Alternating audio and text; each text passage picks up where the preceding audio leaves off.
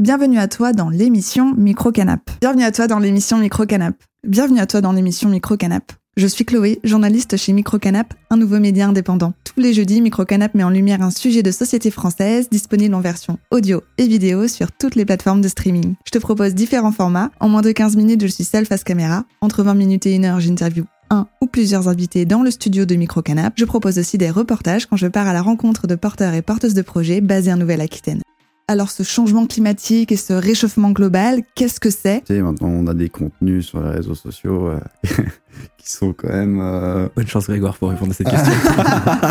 Avant de rencontrer mon, mon copain, je faisais partie de ces personnes-là qui pensaient que euh, rencontrer une personne stable sur un site de rencontre n'était pas possible. En France, on est parmi les gens euh, qui travaillons le plus longtemps. Si on compare à d'autres pays, rester jusqu'à 20 ans, c'est mauvais signe. Ça veut dire que finalement, on n'est pas très euh, ajusté dans sa façon de réaliser son activité. Ce combat ultime de la laïcité qui voudrait justement ne plus financer l'école privée, il est, je crois qu'il a été perdu pour longtemps, euh, pour des décennies, euh, avec, euh, avec ce qui s'est passé en- en- au milieu des années 80. Ça a qu'un C'est multiplié par 45. Ça s'est multiplié par 45 Bah oui, 1 fois 45.